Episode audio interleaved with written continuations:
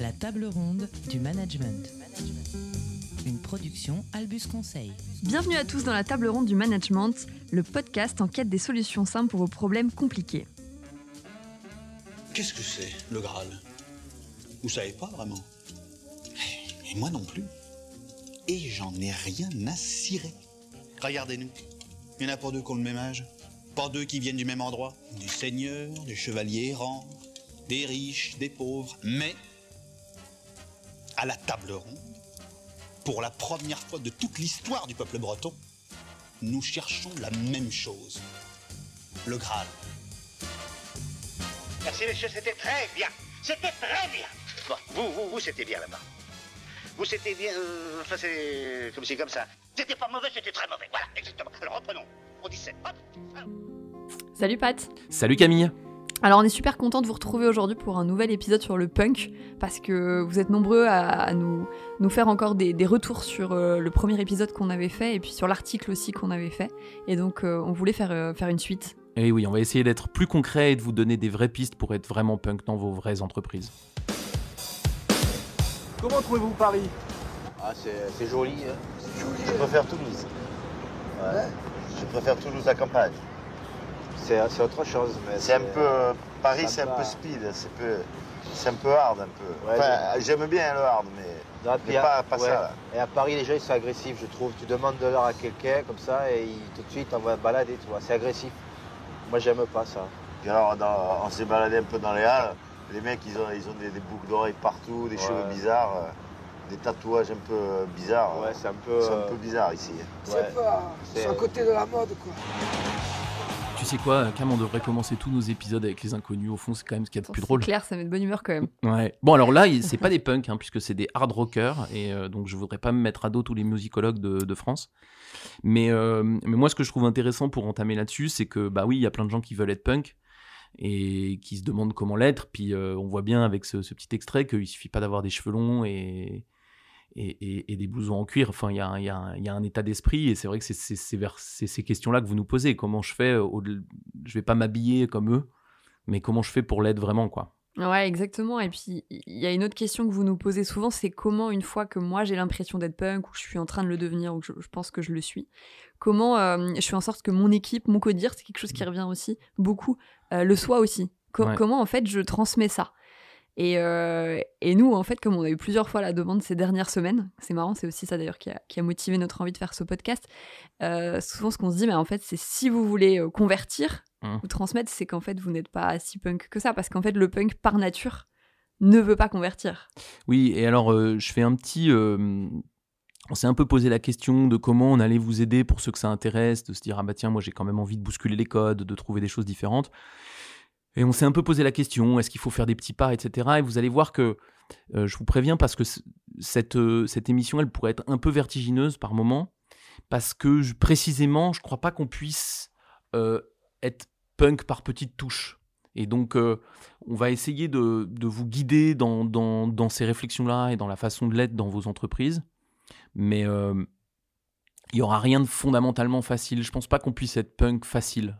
Et donc, c'est de ça dont on va parler. Et après, euh, juste peut-être aussi en précaution d'usage, on va dire, à ce, à ce podcast et ce qu'on va dire par la suite, je pense qu'il y a le punk dans son essence, avec tous les archétypes des punks qu'on connaît, etc. Et, et en fait, c'est aussi vertigineux parce qu'il nous inspire, mais l'être, c'est complètement autre chose.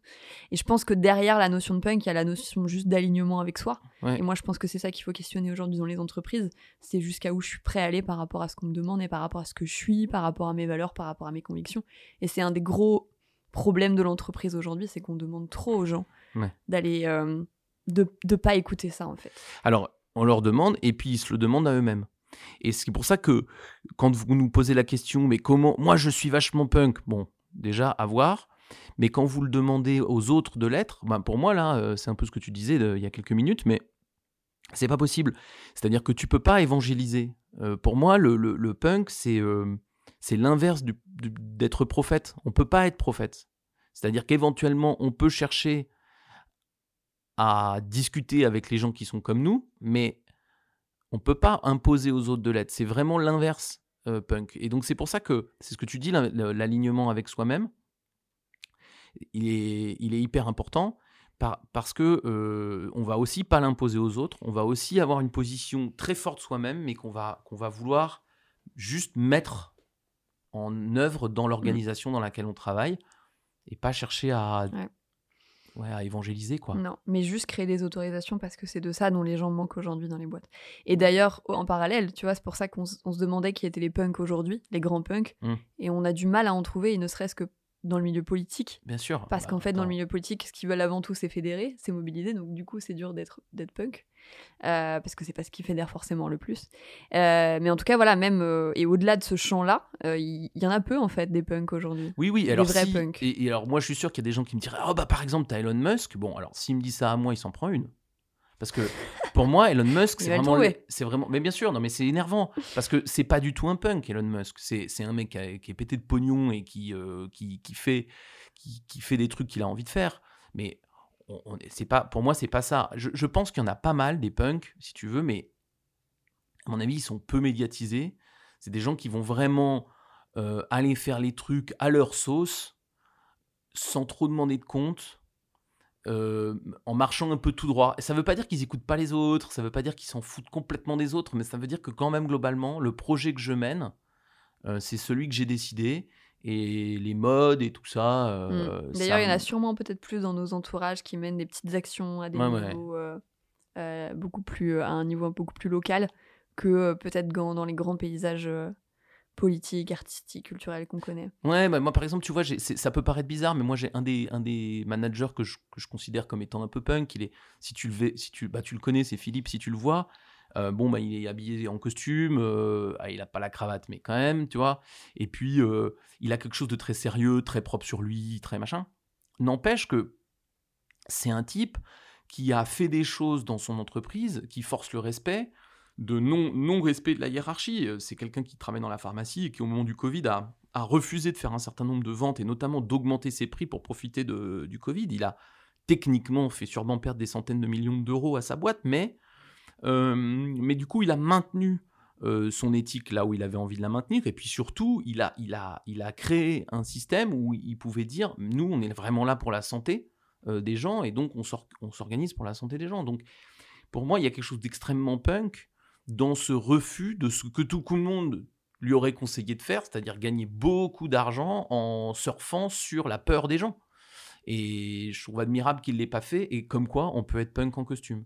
Alors lui, il le fait avec un haut niveau de responsabilité, puis tu le connais, il est vraiment stimulant comme mec. Il y a un truc qui me fascine, moi, c'est que tu as un nombre de managers qui t'expliquent qu'ils ne peuvent pas faire ce dont ils rêvent, parce que le système les empêche, parce que c'est pas possible, parce qu'on ne nous a pas on n'a pas le droit de le faire, etc., etc. Mais en fait, quand tu fais ça, tu es le système que tu dénonces. Parce que le système, il n'y a personne en fait en haut. Et juste, le système, le soi-disant système, ne marche pas que parce qu'on le reproduit. Donc typiquement, notre Philippe qui refuse de faire cette augmentation des prix, c'est sûr que s'il avait été demandé à son directeur financier est-ce qu'il doit augmenter les prix, le mec lui aurait dit bah oui, c'est un bon calcul mais, euh, mais en même temps, c'est lui qui l'a pas fait. Donc il est le système, et là, il a décidé que le système n'allait pas profiter de la peur des gens. Et en fait, on est tous le système.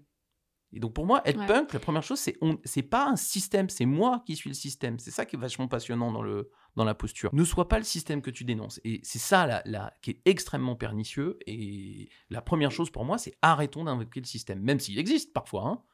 Bah, il existe très souvent même. Oui, mais c'est pas suffisant. il existe dans les, dans les grosses boîtes. Et d'ailleurs, petit, euh, petit extrait peut-être juste pour vous rappeler comment on définit le punk. Comment définir le punk?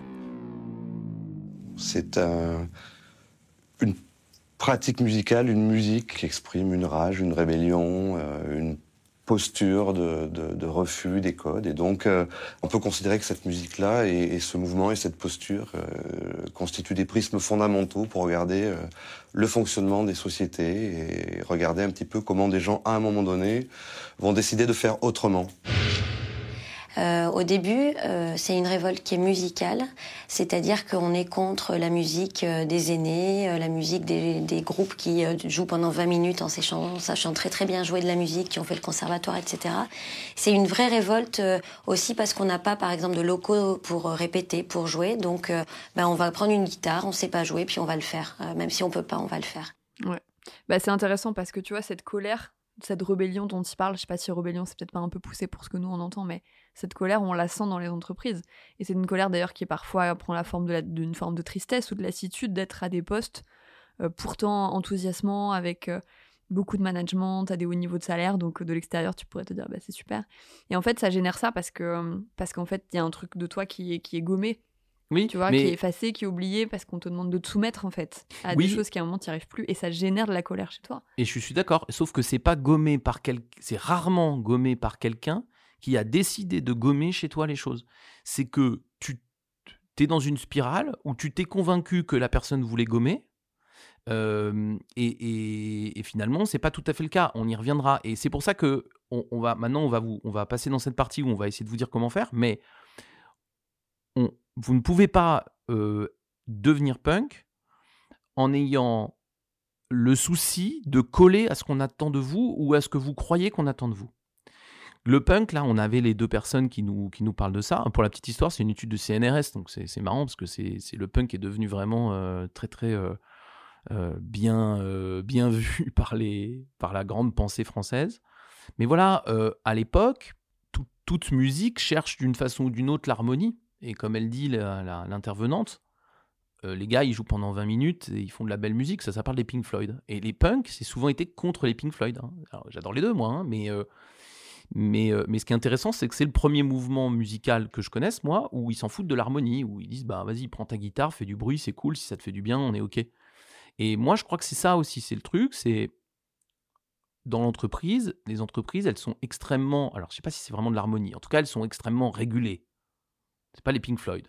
Putain, il y a un côté mm. tube, tu sais, il y a un côté un tube, tube préfabriqué euh, de l'été, là, euh, où il y a bien les boum boum comme il faut pour que les gens aient bien le, cœur qui batte à la bonne vitesse et tout. Euh, et en fait, il faut accepter que ben, vous allez réussir à être punk en, en, en jouant faux. Ouais, en fait, je crois que l'entreprise, surtout, elle veut nous faire croire à une harmonie qui, en fait, est complètement fausse parce que quand tu creuses, tout est dissonant. Et je trouve que c'est intéressant, tu, vois, ce parallèle avec la musique parce que souvent, on dit les couloirs feutrés euh, des grandes entreprises de la défense. Oh, putain, c'est vrai que c'est chiant. Et euh, tu sais, comme un truc qui voudrait assourdir, euh, assourdir tout ça. et en fait, je pense qu'on a besoin, en fait, aujourd'hui, déjà de, dire qu'il y a, y a, peu de choses qui sont harmonieuses dans les boîtes. Il y a mm. beaucoup de choses qu'on met sous le tapis et, et, et, de vouloir faire du bruit en fait. Et faire du, bruit, ça veut dire plein de choses. Ça veut dire s'opposer, ça veut dire parfois élever la voix. Ça veut pas dire non plus qu'on est, on est, euh, mm. euh, qu'on est en train de faire du mal ou qu'on se départit de sa bienveillance, etc. Mais, mais parfois si quand même. Mais, et parfois si, et parfois. Non, mais je veux dire que c'est pas incompatible. Non, non, bien tu sûr. Vois, il faudrait pas non plus qu'on dise que d'un coup. on va s'insurger, créer une révolution. Mais en tout cas, ouais, parfois s'opposer, parfois faire plus de bruit. Euh, parce qu'en fait, l'entreprise, elle veut faire. Alors, l'entreprise, le système, enfin, tu vois, on peut questionner qui, du coup, nous aussi, euh, on, veut faire, euh, on, veut faire taire, en fait. On veut faire taire tout ce qui dépasse. Donc, prenez votre guitare, l'accordez pas, faites du bruit. Alors, pour faire du bruit, nous, on propose quatre, quatre leçons.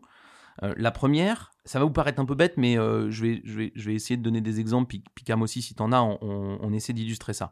La première de, de ces choses-là, c'est que vous pouvez être punk, ça paraît bizarre, hein, mais vous pouvez être punk en entreprise aujourd'hui en défendant euh, des idées plutôt que ce qu'on va appeler la réputation. C'est-à-dire que aujourd'hui, il est souvent plus payant en entreprise de faire une erreur que tout le monde a fait, parce que, euh, bah, parce que vous direz que vous avez fait comme tout le monde a fait, plutôt que de défendre votre idée.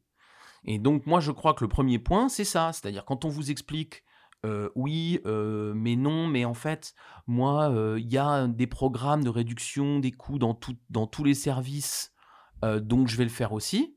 Bah là, vous êtes en train de défendre votre réputation. C'est-à-dire, j'ai fait la même action que les autres. Si jamais ça marche pas, je pourrais toujours dire que ce n'était pas mon idée. Plutôt que d'avoir une posture qui dit, attendez, moi, je veux créer de la valeur. Euh, je vais pas réduire les coûts en enlevant des gens, je vais réduire les coûts en relatif, en créant plus de valeur, et euh, je vous emmerde avec vos systèmes de réduction des coûts. Et tu vois, c'est l'idée de dire, moi je trouve que dans l'entreprise, on est extrêmement prudent là-dessus, c'est-à-dire qu'on est tout le temps en train de choisir la solution que tout le monde a faite. Parce que si jamais je me plante, je vais pouvoir dire que c'était pas de ma faute parce que j'ai fait le truc à la mode. Euh, ouais, non, mais c'est sûr que, que, le problème de la réputation, euh, tu vois, au-delà de faire que des idées euh, ou que répéter des erreurs pour, pour se créer des chemins plus faciles, je, pense que c'est pareil. Je pense que les systèmes, les générations d'avant, etc.,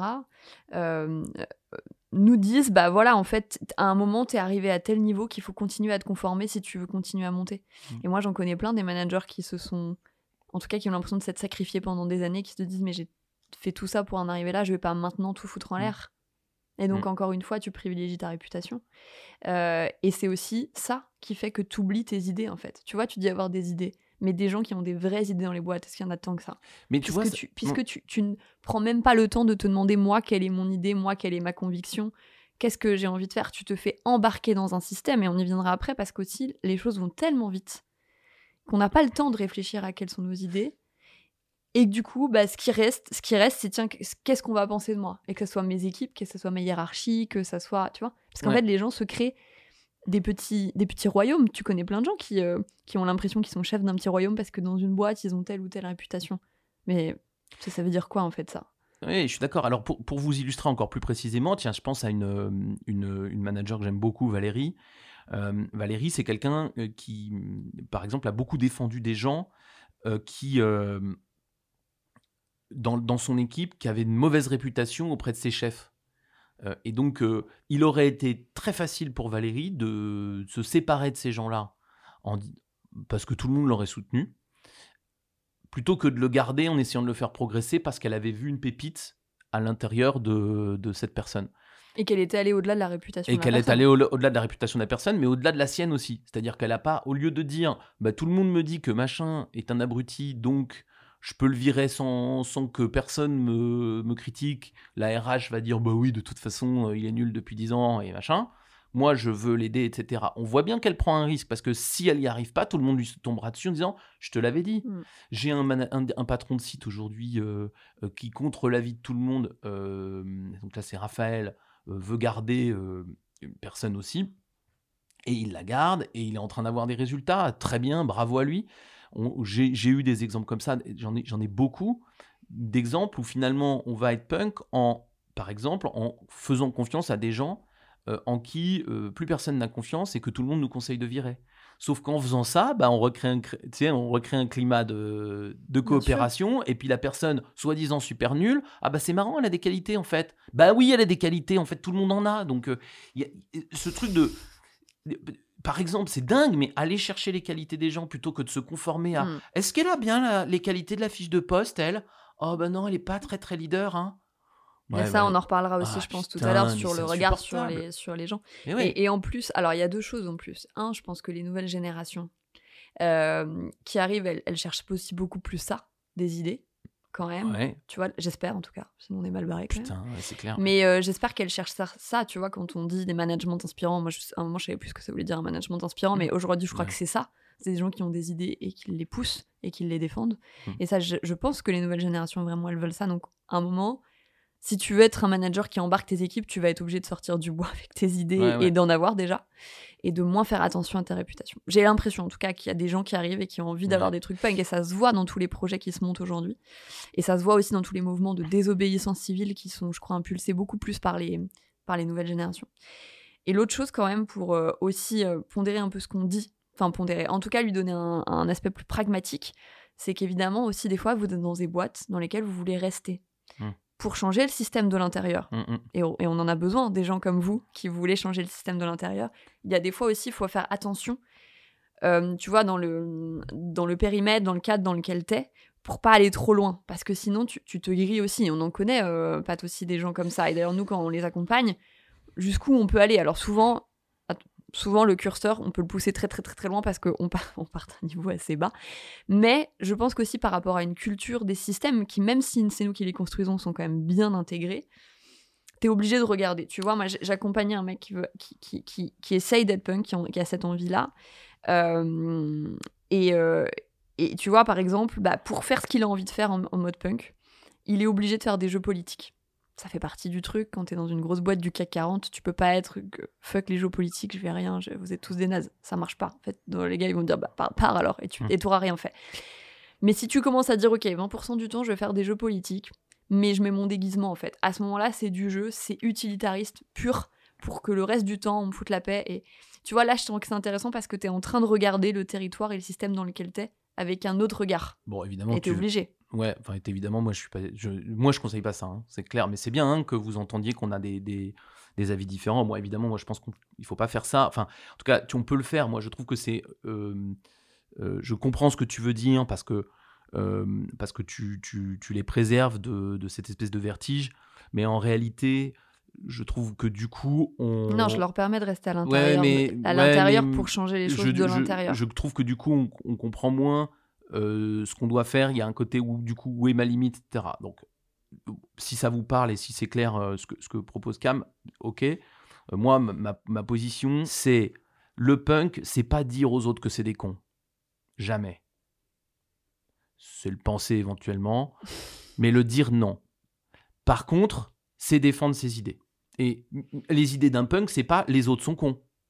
Hein. Quand on dit je, c'est, je m'autorise à jouer de la guitare même si je sais pas jouer, c'est pas dire Paul McCartney est un nul.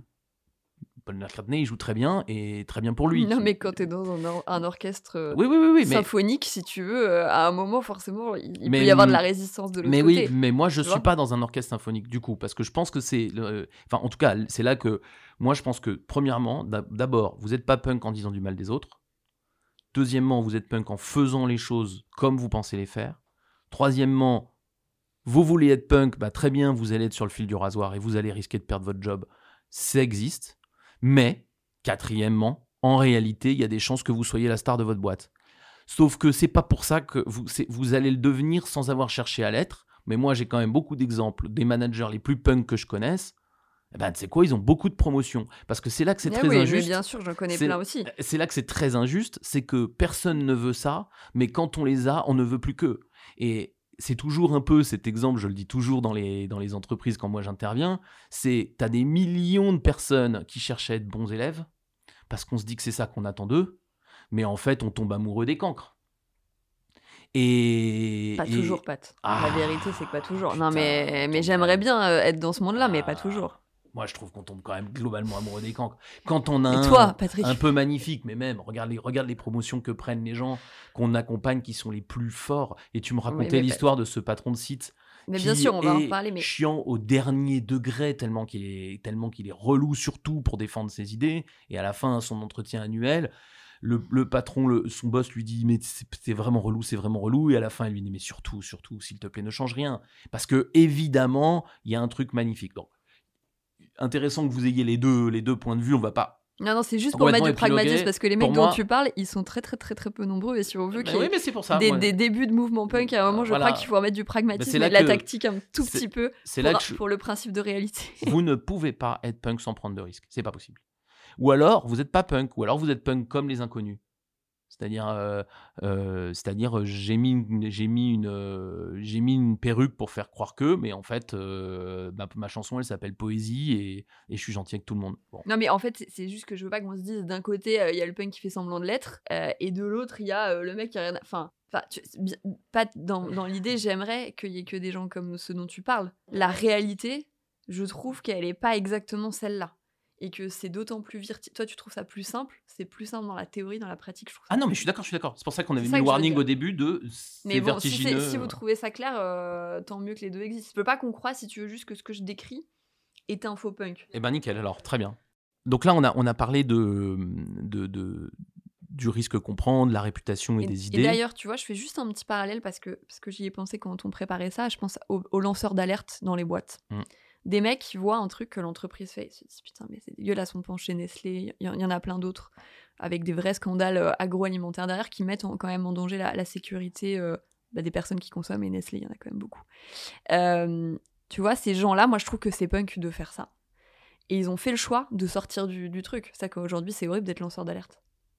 C'est la vérité, c'est que pour moi, il y a quelque chose de très punk dans l'acte, mais à assumer derrière, c'est très très très très dur et il y a très peu de gens qui peuvent l'assumer. Si je vais très très au bout du curseur. Hein. Tu vois ce que je veux dire? C'est sûr, là pour le coup, c'est vraiment le bout du curseur. Après, ouais, mais c'est pour, tu vois, c'est pour donner aussi cet exemple et pour. Et pour ouais, ouais, ouais. Moi, c'est un sujet que j'apprends très mal, les lanceurs d'alerte. Je comprends pas exactement de quoi on parle, mais Mais, euh, mais, mais, mais effectivement, euh, ça, ça, ça ressemble à quelque chose Bah, de, de très- dénoncer quelque Oui, oui, chose non, mais que je- je tout le monde dissimule, tu vois, dans une boîte. Je, crois que comprends c'est la- quelque chose de Je comprends la définition, mais comme j'ai mais toujours fais, des... mais tu fais le choix de sortir, de, de sortir du cadre. Ouais, ouais, j'ai toujours des préventions sur. euh, mais bon, mais c'est un truc très perso euh, là-dessus. Alors, on avait un autre point. Donc, ça, c'était la, la différence entre euh, les idées et la réputation. Et même si on a des questions de degré et de- d'approche Mm, tactique ouais. entre les deux, euh, il il y, a clairement ça. Le deuxième point, il est facile à expliquer et, difficile à faire. Mais par contre, pour moi, c'est le grand combat du 21e siècle dans les entreprises. C'est le combat qui avait été très bien expliqué euh, entre, par, par La Fontaine dans Le Lièvre et la Tortue. Vous connaissez tous l'histoire. C'est que aujourd'hui, nos entreprises, c'est des lièvres. Mais alors à un point incroyable. C'est-à-dire que tout le monde travaille beaucoup trop, beaucoup trop vite. J'étais encore avec un, un manager au téléphone juste avant l'enregistrement qui me disait mais j'ai jamais le temps de réfléchir. Donc pour moi, on est dans des entreprises de lièvres et des entreprises de lièvres qui se disent puisque je cours vite, je vais gagner la course. Et La Fontaine, il y a des siècles, il nous a, il nous a rappelé un truc tout con, le lièvre ne gagne pas la course. Et ça, c'est vraiment important. Moi, je, je me rends compte tous les jours que en enchaînant les réunions, j'en ai 4, 5, 6 de front, j'en ai 10, 12, 14 dans la journée. J'ai jamais une heure et demie sur un seul sujet pour réfléchir avec les gens qui doivent réfléchir. J'ai toujours la nécessité de prendre une décision à la fin des réunions. Je peux pas juste me dire OK, on a avancé, on s'en reparle la semaine prochaine, on a bien réfléchi, on a maturé. Jamais. Ce qui fait qu'on a des gens qui courent comme des débiles, mais pardon, mais comme des débiles. C'est-à-dire qu'ils réfléchissent C'est des gens très intelligents, ils ne réfléchissent jamais. Et à la fin, tu as juste envie de leur dire, mais les gars, si vous aviez pas couru comme des fous et que vous aviez pris une heure et demie ensemble à ce moment-là pour réfléchir à ce que vous êtes en train de faire, en fait, vous, vous auriez évité de courir pendant deux semaines. Et là, pour moi, il y a vraiment un grand truc punk. Ça peut paraître fou, mais c'est de ralentir. Il faut ralentir chacun à son niveau le plus possible. On arrête de mettre trois sujets dans une heure. On arrête de mettre 15 réunions dans une journée. On arrête de le faire soi-même. Et ça, ça serait, oh, ça serait tellement bien. Ouais, ça serait tellement bien, sauf qu'on est dans des systèmes où les objectifs euh, financiers sont, Mais sont précisément. toujours là, les objectifs sont toujours pour demain et même jamais Mais- pensés pour après-demain. Mais tu sais quoi? On gagnerait plus d'argent à mais- faire la tortue. hein. Mais, mais, mais Patrick, j'en suis, j'en suis, euh, j'en suis convaincue, mais c'est un truc, et je suis d'accord avec toi, les systèmes ont été tellement poussés là-dessus Mm. qu'aujourd'hui, d'arrêter la machine, c'est ultra difficile. Oui, alors du coup, donnons, donnons des éléments pour le faire à votre niveau. Parce que c'est ça le truc. C'est oui, c'est difficile, mais pour moi, vous voulez être punk, faites-le. Et faites-le, on peut le faire à plein de niveaux, mais il faut, faut arrêter. Donc on a tous les trucs que je disais. Donc déjà, on arrête de faire des réunions euh, où on met 15 sujets en une heure. On arrête de faire des réunions il y a forcément une décision à la fin. On arrête de faire... Parce que ça, personne ne nous l'impose. Ça, c'est typiquement, si on croit qu'on nous l'impose, c'est, c'est que on croit qu'il y a un système qui nous a obligés à faire une réunion stupide. Non. On croit qu'on est obligé de faire une réunion comme ça parce qu'on les fait toutes comme ça. Mais en fait, faites, une, faites un sujet par réunion, vous allez voir, vous allez le traiter. hein. Donc, pour moi, il y a vraiment un truc, et ça peut vous paraître pas hyper reluisant ou spectaculaire, mais en fait, il y a vraiment un truc de ralentissement des choses pour prendre le temps de réfléchir, pour prendre les bonnes décisions, pour peser le pour et le contre, où là, il faut refuser de vous dicter, de vous laisser dicter les choses par un soi-disant système. Parce que là, le système n'a rien à voir avec ça, c'est vous qui le faites. Oui, donc c'est tout court, hein, c'est mettre les bonnes personnes dans les bonnes réunions. Déjà, souvent, Ouais. euh, vous allez libérer du temps à 5 personnes sur 10 parce qu'elles n'avaient rien à faire là. Effectivement, c'est prendre du temps pour réfléchir parce que c'est vrai que nous, on est euh, assez affolés ça, hein. par le fait que les gens ne réfléchissent plus. Hmm. Parce qu'en fait, pour réfléchir, il faut prendre du temps. Et preuve en est, c'est que la plupart du temps où nous, on intervient dans des boîtes et on accompagne des mecs et qu'on leur dit, bon là, on va prendre deux heures ensemble, tu coupes tes mails et tu coupes ton téléphone. Et au bout des deux heures, ils disent, putain, j'ai pas fait ça depuis 10 ans. Hmm. Et en fait, j'ai pas pris le temps de réfléchir à juste où je suis, où je vais, c'est quoi mes enjeux, qu'est-ce qu'elles ressentent mes équipes. Je me suis jamais pris ces deux heures-là pour le faire. Bon, déjà, ça veut dire que notre job est simple parfois. Non, mais c'est mais, euh, mais, mais c'est juste incroyable. Et, et aussi le temps que ça d'avoir un. de rendre les choses lisibles, visibles, intelligibles pour soi. Ça, c'est c'est quand même juste pour soi déjà. Puis après pour ses équipes. Mais déjà pour soi, c'est un gain de temps énorme. Euh, et prendre le temps aussi juste. euh, de se forger des avis parce que tu vois tout à l'heure ça revient à ce qu'on disait idée vs réputation mais avoir des idées c'est difficile aujourd'hui Mm. parce qu'en fait il faut se forger un esprit critique Euh, l'école nous l'apprend pas vraiment les études supérieures je sais pas si non plus. L'entreprise pas tant que ça donc en fait à un moment faut prendre du temps pour le faire Mm. pour avoir des idées pour les construire. Euh, et puis pour résoudre les problèmes moi c'est un truc qui me, qui me bluffe aussi à chaque fois. Souvent on nous fait venir bah nous notre job c'est quand même de résoudre des problèmes. Et donc il- souvent les gens nous disent les problèmes et on- on- en disant bah voilà on a mis telle telle telle solution. C'est marrant parce qu'elle c'est jamais les bonnes c'est jamais les bonnes. Pourquoi? Parce que ou rarement.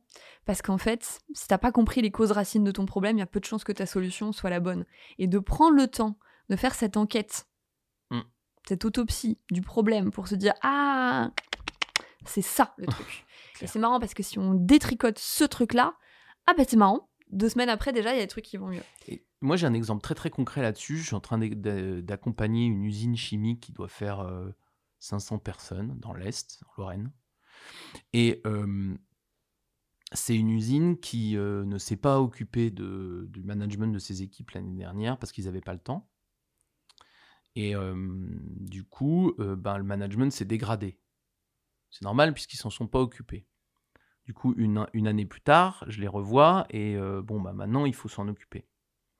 Et la première chose qu'on a faite, c'est que on a pris deux heures, peut-être deux heures et demie, en comité de direction pour parler de la façon dont on manageait les usines. Ça paraît évident, hein Ça faisait des années qu'ils l'avaient pas fait. Ça faisait des années qu'ils n'avaient pas pris deux heures et demie pour, tu parles des causes racines, juste pour se parler de comment ils managent une usine de 500 bonhommes. Non, en fait, à chaque fois qu'ils se parlent, c'est pour résoudre le problème A, le problème. Ils font du lièvre.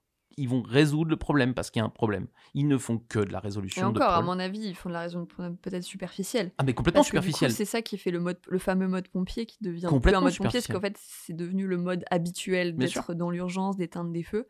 Mais en fait, ils comprennent pas que les feux reviennent parce qu'on n'a pas Bien sûr. traité le terrain, en fait. Et donc à la fin, ils nous ont dit Ah là là, ça fait des années qu'on n'avait pas fait ça. Et je leur C'est quoi? Là, tu te dis Notre métier, il est facile parfois. Bah, mon premier conseil, c'est On va faire ça deux fois par an. Deux fois par an, deux heures et demie pour un comité de direction, c'est rien. S'ils m'expliquent qu'ils n'ont pas le temps de le faire, je dis Mais les gars, donc moi, je vais jamais résoudre votre problème. Si vous pouvez pas passer deux fois deux heures sur le sujet dans l'année, C'est ouais, chaud. c'est pas la peine de discuter avec moi, de vouloir le résoudre. Vous n'allez jamais le résoudre. Et c'est- c'est intéressant parce qu'évidemment, là, on est dans un cas où euh, la patronne a tapé du poing sur la table et elle a dit Bon, on va y passer du temps, même si les gens me disent qu'ils n'ont pas le temps. Parce que sinon, tu t'en sors jamais. Et la tortue, c'est ça. Qu'est-ce qu'elle fait, la tortue? Elle, elle a compris que le but, c'est d'arriver. Donc, patiemment, elle avance et elle fait son parcours. Le lièvre, lui, il est confiant dans sa vitesse. Alors il court dans tous les sens. Il se dit de toute façon, je vais gagner, elle est tellement lente. Du coup, il s'arrête, il repart, il revient en arrière, il est distrait. Mais c'est ça qu'elles font les entreprises. C'est que elles courent très très vite, mais pour résoudre dix fois le même problème. La tortue, elle court beaucoup moins vite, mais le problème, il arrive qu'une fois. Ah bah c'est vite gagnant, hein comme, euh, comme stratégie. Et ça, vous allez me dire, c'est quoi le punk? Ben, c'est si difficile. Moi, j'ai vraiment de l'empathie pour ceux qui essaient de le faire. C'est si difficile de ralentir le temps que je crois qu'il faut être profondément punk pour le faire. Mais je pense que c'est le truc où vous allez gagner le plus. Et la lenteur, putain, mais si moi j'avais qu'un truc à vendre au monde, c'est ça.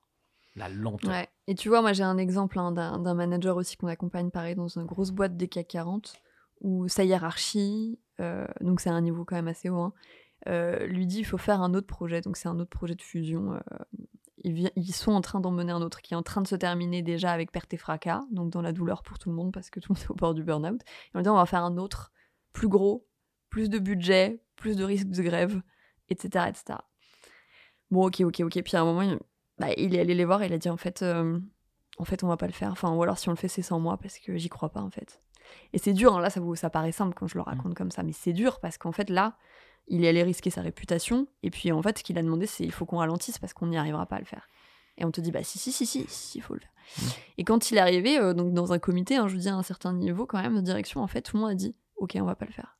C'est comme si, je pense que dans la salle, tout le monde était soulagé que quelqu'un ose dire on n'y arrivera pas parce que tout le monde le savait qu'on n'y arriverait pas. Mais ça se jouait à rien, ça se joue à un mec un jour qui se lève un matin et qui se dit en fait ce matin je vais leur dire qu'on va pas le faire. Et je pense que ça. Ou alors des- sans moi. Et là, c'est, on a des exemples de gens euh, assez haut placés, mais je pense que en fait, ces décisions, elles, nous, elles vous appartiennent très souvent. Et ça se fera, juste pour Ouais. dire que tu vois, c'est oui. pas genre on le fait pas, c'est vraiment Mm. la tortue, c'est on va le faire, enfin la tortue, relative. hein. Non, mais, Mais, la tortue, euh, si. on va le faire, mais dans deux ans. Ouais. Parce qu'on va finir le premier projet qu'on est en train de faire, on va pas tout foutre en l'air et on va pas se foutre en l'air. Donc on va faire vraiment une tortue. Et de dire à quel point ça a été d'une simplicité, et je, je m'y attendais pas quand il m'avait prévenu qu'il allait faire ça, d'une simplicité à ce que tout le monde dise Ok. Non, mais là, encore une fois, la tortue gagne. C'est-à-dire que euh, à, te précipiter à faire ton gros projet, t'aurais sûrement mis plus de deux ans. Parce que tu aurais créé plein de perturbations, plein de grèves, plein de gens qui sont pas contents, qui ont mal compris et tout. Donc c'est vraiment ça. Et d'ailleurs, ça nous amène au point euh, suivant, c'est il y a vraiment une opposition. Alors, je vais essayer de pas être trop euh, anti euh, anti euh, capitaliste primaire, mais il y a vraiment un- Attention. non, mais en plus, je suis pas. Je suis assez libéral, moi, dans les- dans l'esprit. euh, ça me fait pas tant peur que ça. Mais il y a vraiment un travail à, à switcher dans les entreprises entre la logique financière, euh, pareil, qui me paraît imposée, mais qui n'est pas tant que ça. En tout cas, c'est quelque chose que je m'impose à moi-même. Moi, je vois énormément de gens qui s'auto-restreignent euh, pour des raisons financières. Et donc court terme, parce que la finance, c'est pas compliqué, il faut servir des résultats euh, prévisibles au moment euh, prévu. Et il est extrêmement punk. Alors d'être long terme, c'est un peu une, une tarte à la crème. D'être entrepreneur, c'en est une autre. Mais pour le dire autrement, je trouve hallucinant que il soit punk aujourd'hui dans une entreprise de parler de sa santé, de sa véritable santé. C'est-à-dire de parler de, je sais pas, je vends des voitures, comment je les vends mieux? Je fabrique des médicaments, comment je les fabrique mieux? Et pas En fait, ce combien ils me rapportent. juste Patrick, pour, pour, euh, pour préciser, c'est comment je fais des meilleures voitures. Comment Alors je si je les vends, médicaments. si je les vends, euh, c'est comment je les vends mieux. Si je les fabrique, c'est comment je les fabrique mieux. ouais. Non, mais il y a un truc de, de vertu derrière. Bien sûr, bien sûr, bien sûr. Ce que je veux dire, c'est qu'une entreprise, tu as deux façons de regarder sa santé.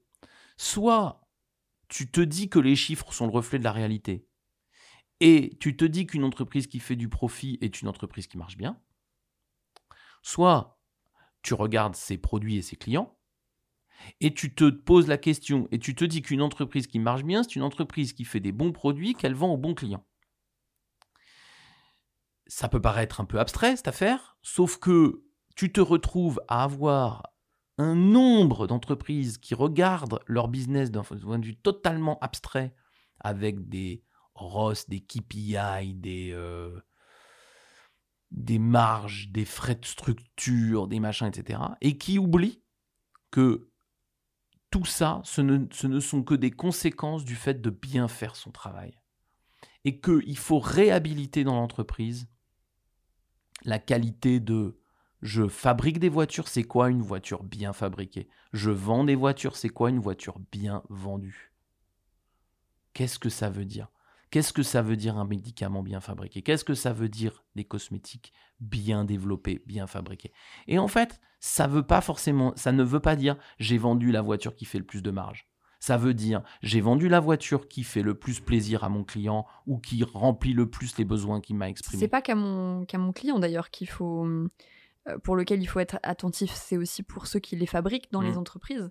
Et je pense que ça, c'est pareil. C'est, euh, punk d'avoir cette attention-là. hein, oui. Même si, ouais, Mm. c'est ça, c'est qu'on on a l'impression d'enfoncer des portes ouvertes. Parce qu'en fait, tout le monde parle de ça aujourd'hui, du care envers ses employés et tout ça. Mais le care, c'est aussi ça c'est revaloriser euh, le produit, la façon de faire et euh, réhabiliter la fierté de faire, en fait. Et tu vois, Que- qui, qui, qui a plus. Ouais, je prends, je Qui, prends une- qui est fier aujourd'hui de faire que un truc euh, où tu gagnes du fric avec des trucs qui, qui, en fait sont pas vertueux sens. du tout Je suis d'accord. Mais vraiment aujourd'hui et encore plus dans les, dans les générations qui arrivent. Et ben, pour prendre un exemple très concret, euh, euh, que moi j'avais mené une, une mission chez euh, Darty, on peut, on peut les citer, cela, ça remonte un petit moment. Et c'était avec, euh, avec euh, un manager, euh, Régis. Et en fait, le, on, on parlait aux gens, vous savez, c'est pas les gens qui sont dans les magasins, mais c'est les gens qui viennent dans, chez vous pour réparer votre machine à laver ou pour installer votre machine à laver. Et euh, c'est des gens qui euh, étaient managés avec euh, des soucis de productivité, c'est-à-dire combien de visites clients je fais dans la journée, des soucis d'efficacité, c'est-à-dire combien me coûte ma réparation, et ça devenait n'importe quoi. Et qu'est-ce qu'on a fait avec Régis? On s'est dit, mais en fait, on parle plus de clients, on parle de productivité et d'efficacité, mais on parle pas de qu'est-ce qui se passe chez Madame Machin quand je vais réparer son frigo. Et en fait, on a refait ça. C'est-à-dire qu'on a dit, abandonnons les résultats chiffrés et, parlons-nous, ayons des réunions, des, des moments d'échange sur ça veut dire quoi bien servir Madame Bidule dans sa cuisine. Et tu sais quoi? Un, Madame Bidule, elle était mieux servie.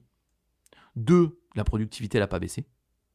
Trois, on a pu associer le client à des notions d'efficacité, de réparation, pour éviter justement qu'on vous change des, des, machines, donc il n'y avait pas besoin de changer pour faire des réparations plus euh, frugales, etc. Donc tous les trucs de productivité et tout, c'était cool. Les résultats étaient très très bons. Sauf que on a vraiment parlé de ça. Et tu sais quoi? Bah, ça revient à ce que tu disais. Bah, ils étaient un peu plus fiers parce que si mon travail chaque jour c'est de faire ma productivité, c'est pas pareil. Donc faire mes huit rendez-vous dans la journée, c'est pas pareil mm. que d'aller chez Madame Machin et de bien la servir dans sa cuisine. Et c'est pas la même chose que je raconte à mon fils quand je rentre le soir chez moi. Et donc, c'est essentiel. Une entreprise de service, c'est une entreprise qui doit parler de comment on sert ses clients. Une entreprise industrielle, c'est une entreprise qui doit réfléchir, qui doit parler de comment on fabrique mes produits, etc., etc. Et c'est incroyable de devoir parler de ça dans une, émission, dans une émission punk. Ça me rend fou de devoir le faire. Mais c'est incroyable que ce soit ça aujourd'hui avec, le avec la vitesse dont on parlait juste avant. La deuxième chose la plus importante, revenez au métier que vous faites. Et puis euh, le, dernier point, euh, moi aussi, j'allais dire ça me tient à cœur, mais je sais qu'à toi aussi, euh, Patrick, est pareil, vous allez vous dire, mais comment ça peut être dans une émission punk, sur le punk de faire ça, mais c'est sur les gens en fait, c'est poser un autre regard sur les gens. Et aujourd'hui, ben, malheureusement, nous, ce qu'on observe, c'est que finalement, tu vois, on parlait de cette fierté et tout ça, mais de juste manager les gens, de les manager bien, de les manager différemment, de les regarder avec leur qualité et leur potentiel, de les regarder comme on les a peut-être jamais regardés.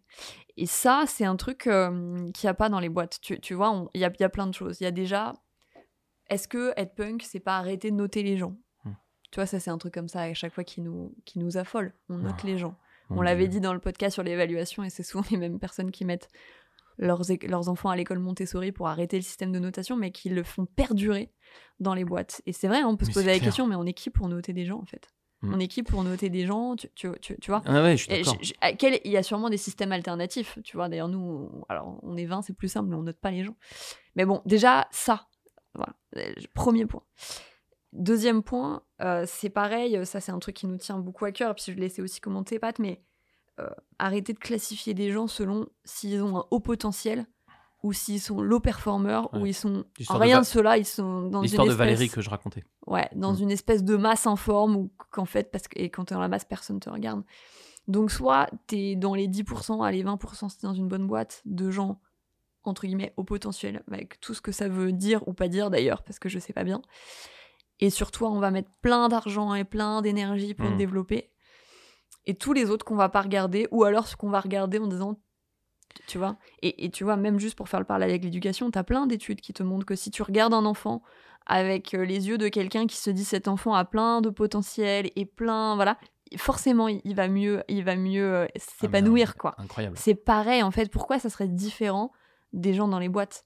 Les gens sont pas par essence sont intelligents. Non, mais par contre, on fait un peu euh, dans les boîtes et, on va pas on va pas rentrer dans tous les détails là-dessus. On pourrait faire une émission complète, mais il y a, des trucs tout cons. C'est on fait des fiches de poste.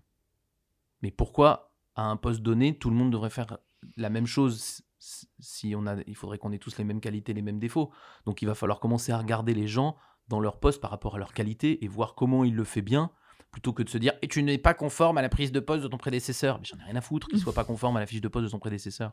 Pareil, les qui fait quoi? Les qui fait quoi? C'est des, c'est des ralentisseurs, des, des, des, des, choses qui ralentissent et qui contraignent l'intelligence.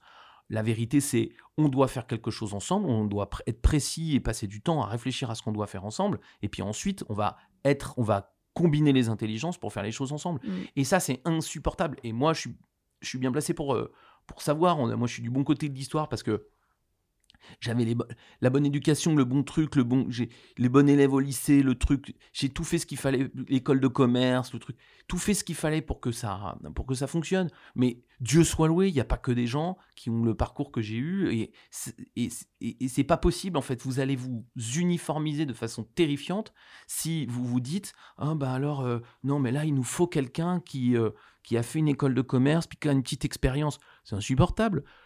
Les recrutements de débutants avec expérience, c'est insupportable. En fait, il faut recruter des gens de talent, des gens qui et c'est facile, ils en ont tous.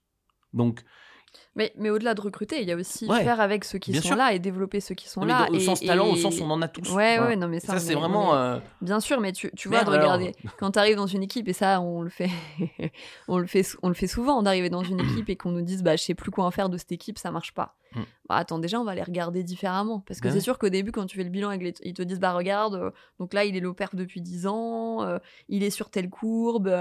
Attends, on parle de, gens, attends, et si on, juste on les regardait différemment, Mhm. attends, et peut-être si on lui donnait un challenge un peu différent, ah, il a cette qualité, parce qu'on l'a juste déjà exploité cette Mhm. qualité, et on le voit que ça marche. Mais Bien sûr que ça marche. Et c'est, Alors par contre, il faut du temps. C'est sûr que je vous... si on bosse pour vous, je vous promets pas que dans la semaine prochaine, ça y est, ils sont tous Top Gun. non, mais on a Mais- commencé par mais- la tortue. hein, c'est la tortue avant. Mais déjà, sûr. dans six mois, il se passe des choses. Bien sûr. Ou alors, faut virer tout le monde. Non, mais voilà. Non, mais il faut. C'est, pour ça qu'on l'a mais malheureusement, c'est ce qui se passe aussi dans les boîtes. C'est que les gens disent Ah bah, attends, cette équipe, ça va pas. Mais c'est pas grave, on va, on va- attends, on va, eh, on va virer tout le monde. On Bien va sûr. mettre des nouveaux. Et puis, ça va très bien se passer. C'est pour ça qu'il faut commencer. euh, il faut commencer ça, par la tortue. simplifier les Vous pouvez pas faire ça en mode lièvre, c'est pas possible. Bon, on pourrait en parler des heures. On a déjà été assez long sur le sujet. Mais voyez ce qui se dégage de tout ça. euh, et et vous, vous ferez votre, votre tambouille en fonction de l'entreprise dans laquelle vous êtes. Mais quand même, Et d'où vous partez dans votre punk attitude. Mais ce qui est sûr, c'est que, en conclusion, c'est que le punk, c'est quand même vraiment connecté à la liberté, à sa propre liberté. Et c'est une quête, je pense, un peu compliquée psychologiquement et tout. Enfin, c'est très intéressant, mais ça prend un peu de temps. Mais c'est une quête de retrouver sa propre liberté intellectuelle et de sa liberté par rapport aux choses. Ça, c'est vraiment la base du truc. Et quand vous allez retrouver votre liberté, vous allez, euh, euh, avoir des choses aussi qui seront plus claires, plus franches avec les gens avec qui vous, allez travailler et qui vont euh, vous alimenter. Et souvent, les risques que vous avez l'impression de prendre au début de ce parcours-là, vous allez les retrouver en bénéfice, mais au centuple, parce que à tout le temps vouloir se brider, en fait, on n'est qu'une toute petite fraction de soi-même. Et donc, ce qui est intéressant dans le punk, au-delà de ce que ça fait bouger les systèmes, c'est que ça va vous faire bouger vous. Et on va plus utiliser, vous allez plus vous sentir euh, vous-même globalement. Et donc beaucoup plus authentique, beaucoup plus facile d'accès finalement, même quand, par exemple, comme moi, vous êtes désagréable. Moi, je suis désagréable euh, au quotidien.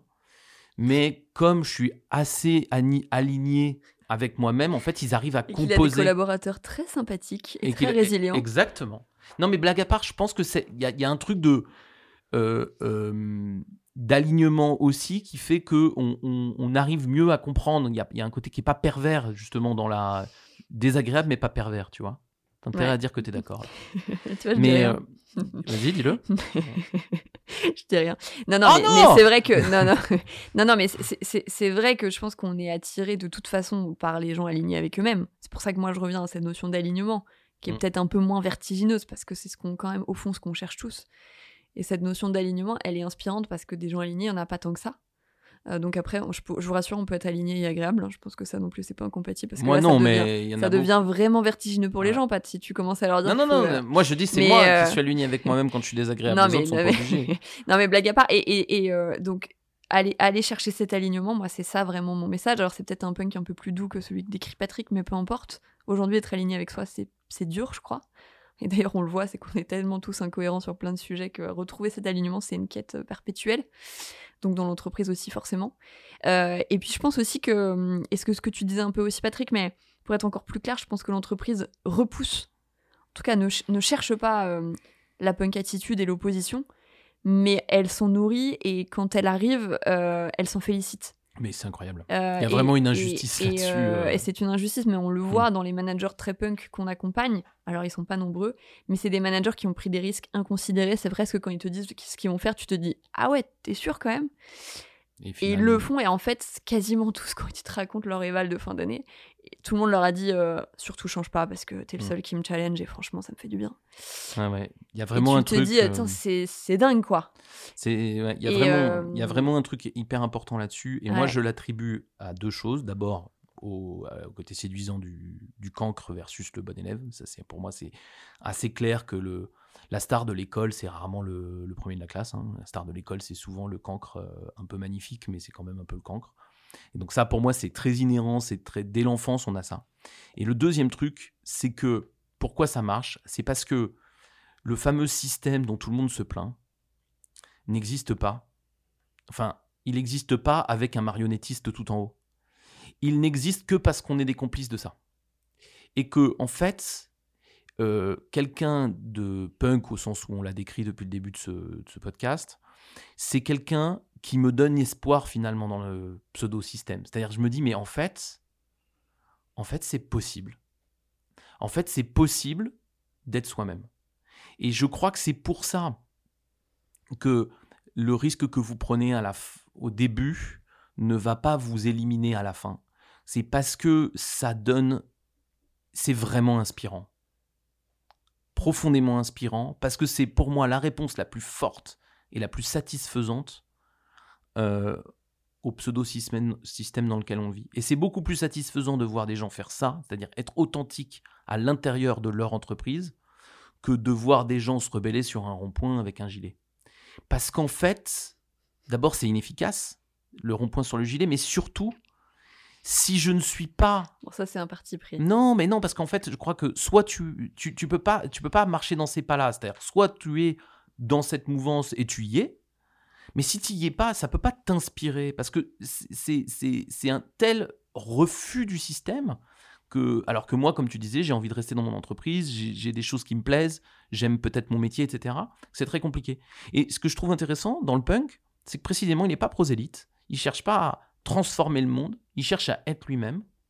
Et je crois que c'est plus inspirant d'avoir des gens qui sont eux-mêmes que des gens qui ont la prétention de vouloir changer les autres. Et c'est ça qui, fait que le pari, il est gagnant. Euh, c'est le truc d'école, qui est que le cancre est plus séduisant que le bon élève.